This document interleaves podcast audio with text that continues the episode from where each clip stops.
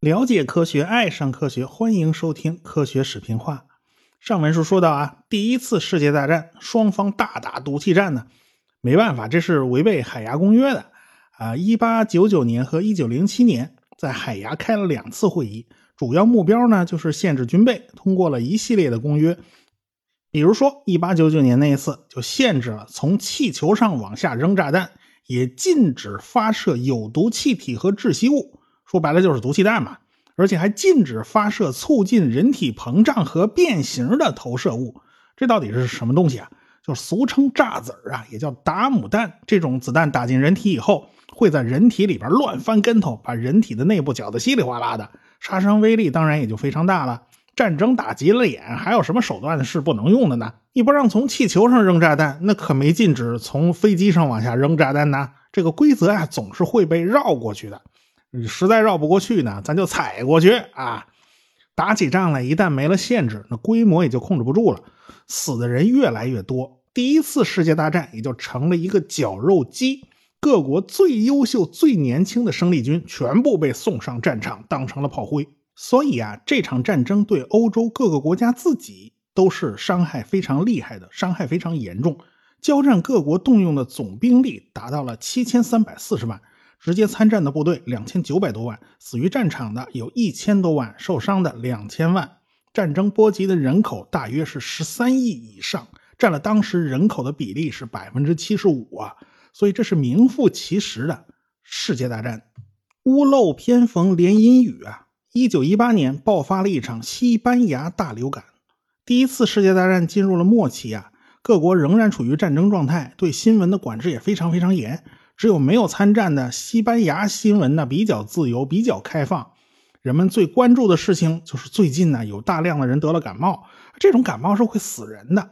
在大家的印象里，这场灾祸就是从西班牙起源的，因为西班牙没有新闻管制。疾病这方面的报道呢，就特别多、特别集中，所以呢就被称为西班牙大流感。全世界大概有五亿人被感染，有五千万到一亿人死亡，传播范围甚至扩大到了太平洋群岛以及北极地区，就连有些爱斯基摩人的村子都一村子一村子死绝呀。由此可见，当时的整个世界已经成了什么样子？那些个国家全都撑不住了，一个个倒下。在第一次世界大战，有四个大帝国发生了崩溃：奥匈帝国崩溃，土耳其帝国完蛋了，俄罗斯爆发了布尔什维克革命，德意志帝国崩溃。威廉二世本来还想啊，这个威德国皇帝当不成了，那能不能缩回去啊？咱当个普鲁士国王啊？但是大家都不同意，他只有灰溜溜走人。好在荷兰的威廉明娜女王接受了他，他才能有个地方啊安度晚年。哈勃本人呢？过得倒不算糟，他获得了诺贝尔化学奖，但是这个奖的争议太大了，因为哈勃就是那个打开了恶魔的瓶子，放出化学武器这个魔鬼的人，你这样的人怎么能拿诺贝尔化学奖呢？在哈勃的身上，矛盾性体现的非常明显。他为合成氨工业做出了杰出的贡献，使得氮肥能够大批量生产，可以说是活人无数。但是他在战场上大量使用毒气弹，又是杀人无数。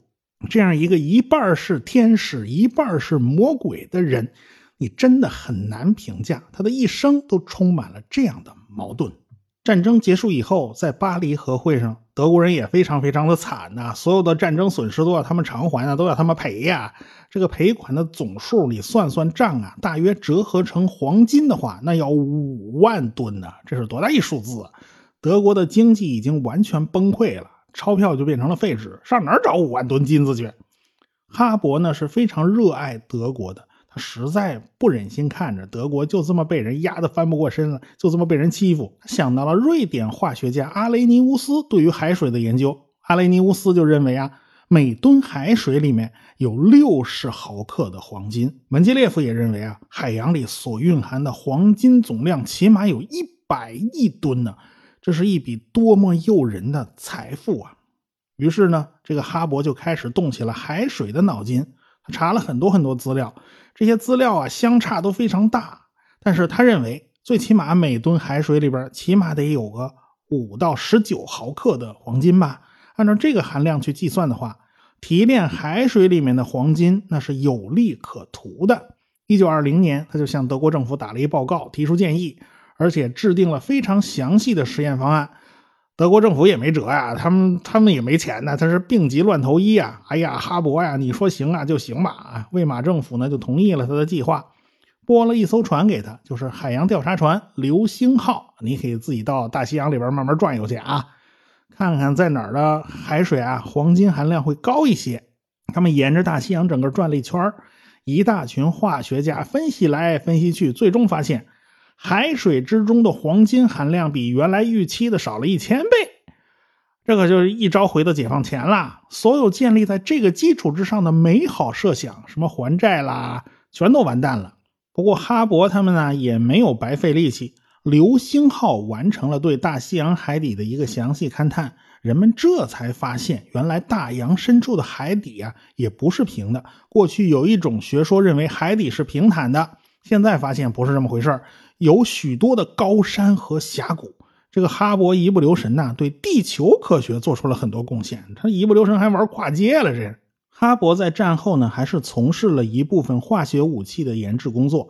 当然了，不是帮德国啊，这德国不能搞这玩意儿的，是帮西班牙和俄国。不过对于化学武器这种东西呢，大家是都不敢再用了。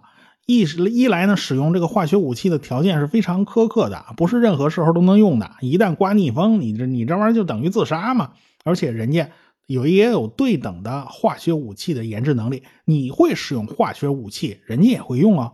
这些东西对于工业化国家是没有门槛的，所以哈勃更多的工作呢，还是在民用产品方面。他领导成立了德国病虫害防治协会，哎，研究了一种杀虫剂。主要成分呢，就是氢氰酸。氢氰酸可是剧毒啊！这个东西二十六度就会挥发，就会沸腾啊！这大量蒸发成气体。最开始这东西在加州啊做柑橘的熏蒸，后来别的国家和地区也都这么干。哎，所以病虫害防治委员会呢，就用硅藻土作为吸附稳定剂，做成颗粒状，就把氢氰酸的吸附在这些硅藻土里面，然后封到铁罐子里面。哎，这个硅藻土当年吸硝酸甘油嘛，就是就是这么干过一回了，诺贝尔干的嘛。现在又用这个来吸氢氰酸嘛，封在铁罐子里头。为了安全起见，在里面添加了含有臭味的这个东西。哎，大家一闻见有臭味，就说明这罐子漏了，赶紧跑啊！这完全是出于安全上的考虑。这种杀虫剂的商标品牌叫奇克隆 B。那个时候啊，很多地方都能看到这种东西。一个灰绿色的罐子，上面印着德国病虫害防治公司的 logo 以及商标品牌奇克隆，中间写着一个醒目的大字啊，有毒气体，还画一骷髅头，生怕你看不懂啊。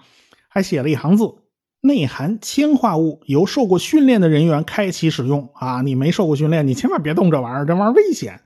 那时候在美国的乡间，有时候你看见有一人赶着一辆大马车，这大马车后边还拉着一全封闭的车厢。这估计就是某家什么熏蒸除虫公司的，哎，你只要把除虫的那个农作物啊给它扔进去，然后他们打开一罐奇克隆 B，然后往往车里头一扔，然后把车门一关，熏它一阵子就全 OK 了啊，这这虫子就全熏死了，哪怕是钻进木头里的那种白蚁啊、蛀虫啊，这都都逃不过这一招，全都死光光。海关动植物检疫部门啊，在当时也喜欢用这东西啊。他们最怕的就是你哪根木头啊，什么把个蛀虫、什么病虫害带进了国土啊，那可麻烦了，把虫子弄死才好呢啊！但是哈勃万万想不到的是，就是这种东西要了他几百万同胞的性命啊！一九三三年，纳粹上台了，哈勃的犹太人身份就成了一个麻烦。纳粹承认他对德国的巨大的贡献呢，承认他忠于德国呀，而且他皈依了基督教。因此，对于哈勃算是网开一面，但是他手下的那些研究人员呀，那那那纳粹就没那么客气了。他手下的研究人员之中啊，有百分之七十五都是有犹太血统的。一九三三年，纳粹政府通过了一项法案，叫做《恢复专业公务员法》。简而言之，就是非雅利安人不得担任公职，包括教师啊、教授啊、法官在内啊。哎，不久以后，这范围就扩大了。什么律师啊、医生啊、税务顾问呐、音乐家啊、公证人，连这些都不能由非雅利安人担任。虽然哈勃能保住自己啊，但是他保不住手下。所以哈勃就越来越感到啊，这个德国已经他不是他所爱的那个德国了。所以呢，哈勃就辞去了他所有的职务，在欧洲各地漂泊。在英国同行的帮助下呢，他就去了英国，暂时在英国的剑桥大学安顿下来。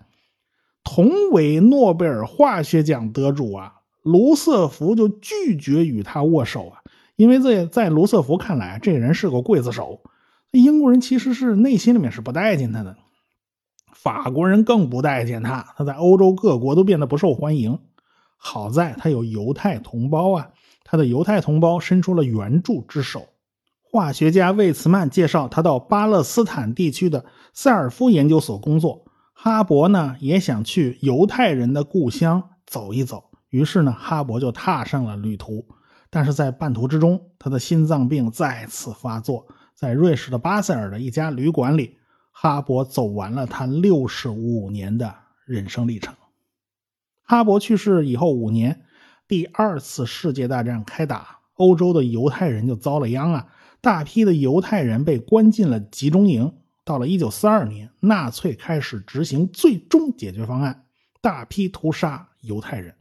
大家认为啊，这个总头目这个希姆莱是个杀人不眨眼的刽子手啊，其实他真不是这号人啊，他是一个见了血会晕的人啊。他亲自去枪毙现场看了一下啊，怎么枪毙犹太人？结果他差点晕过去，他胃里头一阵一阵的翻江倒海，好悬就没吐出来。所以这个希姆莱啊，他要是眼不见，他是下那个命令比谁都狠；他那看见他都受不了。所以希姆莱还是挺为他手下人着想的。他就想啊，天天这么杀人呐，这个士兵也会受不了的呀，会产生心理障碍的，严重影响士兵的精神状态，而且。你这么杀速度太慢了嘛？他必须用机械化的方式来处理。德国人是非常讲究效率的，干这事儿他们也讲效率啊。他们做了各种各样的实验，比如说用煤气，也就是一氧化碳；比如说用汽车的尾气，效果都不满意。最后选来选去，选中了奇克隆 B，因为这东西是杀虫剂啊，这个价钱便宜，量又足啊。他们去掉了奇克隆 B 之中用来提醒人的那个臭味儿，那东西它被他去掉了，这样呢就更容易杀人于无形啊。所以很多犹太人就被驱赶着进入了一间非常像浴室的房间，人挤人全都塞满了，等着是除虫消毒。这一屋子能塞进九百多人呢。那德国看守呢还得给他们发毛巾、肥皂啊，还得提醒他们衣服不要乱放啊啊！你就是乱放衣服，这个回头你出来找不着了。所以他们哪能想到啊，这一进去就再也出不来了呀！德国人把门关死，然后把那七克隆 B 的罐子扔进去，罐子一颗一开，那屋子里温度高啊，湿度大，迅速就会释放出氢氰酸，只要二十分钟，里面的人就死的差不多了。哈勃的外甥女儿、哈勃的侄孙都是死于这种纳粹大屠杀的，还有千千万万的犹太同胞啊，还有好多亲朋好友啊。始作俑者，其无后乎啊？难怪哈勃被其他的科学家鄙视啊！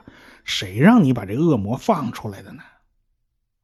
战争期间啊，许多科学家都在为军方服务，为军事服务。就拿魏茨曼来说，他最擅长的是有机化学，他最大的贡献就是发明了一种利用细菌发酵快速产生丙酮的方法。魏茨曼可以说是现代工业发酵技术之父。丙酮也是战争所必需的原料之一，生产无烟火药离不开这东西。魏茨曼据说也拥有一百多个专利哦，这也是一位在技术上很有成就的化学家呀。但是魏茨曼身上最耀眼的一个身份，显然不是他这个化学家的身份，而是以色列首任总统啊。尽管总统没实权啊，以色列是总理制。呃，但这也是一个非常高的荣誉啊，因为魏斯曼在犹太复国主义运动之中啊，他起了很重要的作用。他跟哈勃这命运反差，你看，同是化学家，这差别就大了点吧？战争能带来杀戮，带来死亡，但是战争也能带来新技术的突飞猛进呢。最明显的就是无线电通讯技术，法国人在埃菲尔铁塔上设立了无线电台啊。站得高看得远嘛，就利用埃菲尔铁塔本身当做天线，效果非常好。当时法国人大部分年轻人都上了战场了，你能安安稳稳留在后方这种安全的环境里面摆弄无线电啊？你没有点地位，没点门路，你肯定搞不定嘛。在埃菲尔铁塔上摆弄无线电的人之中，就有一个贵族后裔。他与无线电足足打了四年交道。从铁塔上下来以后呢，看什么都是波。他就是提出了物质波理论的德布罗意。他凭借博士论文拿了一诺贝尔奖，这也是绝无仅有的一次吧。这算是无线电的一副产品啊。无线电在当时啊，已经不仅仅是用来收发电报了，很多人还在进行语音通信的尝试。假如要发送语音信息，那个火花间隙发报机它就不能用了，必须从原理上彻底革新。当时很多人就开始用高频交流发电机来产生高频交流电，不借助于火花。当时人们意识到了火花发报是一个非常非常非常浪费的事情。火花发出的无线电波呀，有大量杂波，各种频率都有，但是真正派上用场的、有用的却非常少，典型的费力不讨好。高频交流电机可以发出连续的纯正的正弦波，可以当做无线电音频广播的载波。但是要想让无线电波携带音频传出去，该怎么做呢？呃，最简单的办法是用碳晶话筒控制交流电的强度。啊，这信号随着音频忽强忽弱，那么接收机用矿石减波器或者是真空管减波器，就能把声音从无线电波之中给取出来。最开始的几个广播电台就是这么干的，但是效果非常差，因为那个脆弱的话筒啊，要承受非常大的电流啊，这个话筒是会发烫的，它不得不用水冷来冷却话筒。那年头啊，话筒比今天的 CPU 都娇气啊，气冷的不行啊，非得要水冷。收音机的效果呢，估计也就不怎么行啊，一听啊，全是水流声啊，这说话听不清楚。哎，即便如此，美国的第一家广播电台还播放了两段笑话和一支小提琴曲啊，这是世界上最早的广播电台之一啊。这俩笑话，估计啊，人听不清，就变成冷笑话了啊！这是没辙。早期呢，技术比较简陋。真正引起革命性进展的，那是真空三极管的发明。一九一二年，大家发现可以利用真空管来产生纯正的无线电波，而且话筒信号可以用真空管来放大，效果出奇的好啊！当时各家公司呢，都在改进真空管。在战争期间啊，军方的任务压下来，大家就开始不计成本的投入研发。等到战争结束，真空管已经有了长足的发展。一开始真空管不能用交流电，否则会听出那电流声。现在音响你要是接地线没接好啊，还会有那种五十赫兹那电流声啊。所以当时想用交流电供电吧，这这不灵。但是电池供电呢，就用不了多会儿。你想想，那灯真真空管啊，一个个都是小灯泡啊，啊，这个一个个都是电老虎啊，这玩意儿电池能用多长时间？后来这个问题被解决了，真空管的寿命呢也大大延长，开始变得有实用性了。到了一九二零年左右，无线电广播技术就开始进入了爆发期，开始要进入千家万户了。一九二二年，英国广播公司 BBC 建立了。广播作为一种新媒体登上了历史舞台，全世界的广播电台啊就开始像雨后春笋一样快速发展，收音机也就走进了千家万户。一九三三年，罗斯福刚刚就任八天啊，刚当上总统。他就接受了美国广播公司、哥伦比亚广播公司和共同广播公司的录音采访。罗斯福总统对这个新媒体的利用啊，可以说是驾轻就熟啊。他免去了一切繁文缛节，就像个邻居家大叔聊天一样啊。这罗斯福和收音机边上那些个听众啊，就拉起了家常。他就耐心细致地解释了为什么自己要实行新政，会有哪些措施，该怎么落实啊。他的前任总统胡佛是个倒霉蛋，这四年任任期啊，正好碰上全球性经济危机，美国经济在短短几个月内几乎就崩溃了。到了一九三二年冬天，全国至少有一千三百万人失业，三千四百万人没有任何收入，人们只有依靠私人的施舍和少得可怜的公共救济，再加上自己微不足道的积蓄苦熬着。经济的萧条、信用的危机，最终导致一九三三年情人节整个美国的银行系统开始崩溃，各州的信托公司也已经到了山穷水尽的地步了，银行成批成批倒闭啊！全国的银行金库存的黄金呢，都不到六十亿美元，却要应付四百一十亿美元的存款。哎呀，这玩意儿它不够用啊！所以银行门前呐，人山人海啊，挤兑风潮就开始遍及全国了。就在罗斯福宣布就职的那一天，全国的金融心脏停止跳动，证券交易所关门了。哎，所以罗斯福面临的就是这么个烂摊子。但是罗斯福有办法啊，不管有办法没办法，你起码要装作有办法。他言语朴实，态度诚恳，劝大家呀，把钱存进银行啊。这听众啊有六千多万呢，他有六千多万粉丝啊。这六千万美国听众啊，第一次听见国家最高领导人充满温情啊娓娓道来，他们立即就被打动了。这就是新媒体的力量嘛。第二天，部分银行开业了。人们就携带着装有黄金和货币的大包小包啊，就在银行门前排起长龙啊。这回不是挤兑了啊，这回是把钱存银行啊。粉丝多啊，效果就是不一样。只过了三天，美国就有五百七十四家银行开业，几天里边，银行就收回了三亿美元的黄金和黄金兑换券。不出一周，就有一万三千五百家银行复业了，占全国总数的四分之三。所以交易所里呢，又响起敲钟声啦。你看，啊新媒体的力量真是前所未有。一个活生生的人，一个活生生的形象，通过声音被塑造出来，直接送到你耳朵边上，中间不经过二传手中介的，这是没有中间商赚差价吗？这是。在欧洲大陆啊，这种事情同样也在发生。一个慷慨激昂的声音，通过德律奉根话筒啊，那绝佳的音质啊，就被直接传向了千家万户。他们收音机呢，只能收听几个固定电台，你这扒拉来扒拉去，翻来覆去吧，总会出现这个熟悉的声音。改动收音机，你想偷听敌台，那是严重违法行为。无数的德意志人就随着这个声音兴奋、狂热、歇斯底里。在这个世界上，善于使用新媒体的政治家，可不仅仅是罗斯福一个哟。这个人可是比罗斯福小了七岁，欧洲大陆也将被他搅得天翻地富。我们下次再说。科学声音。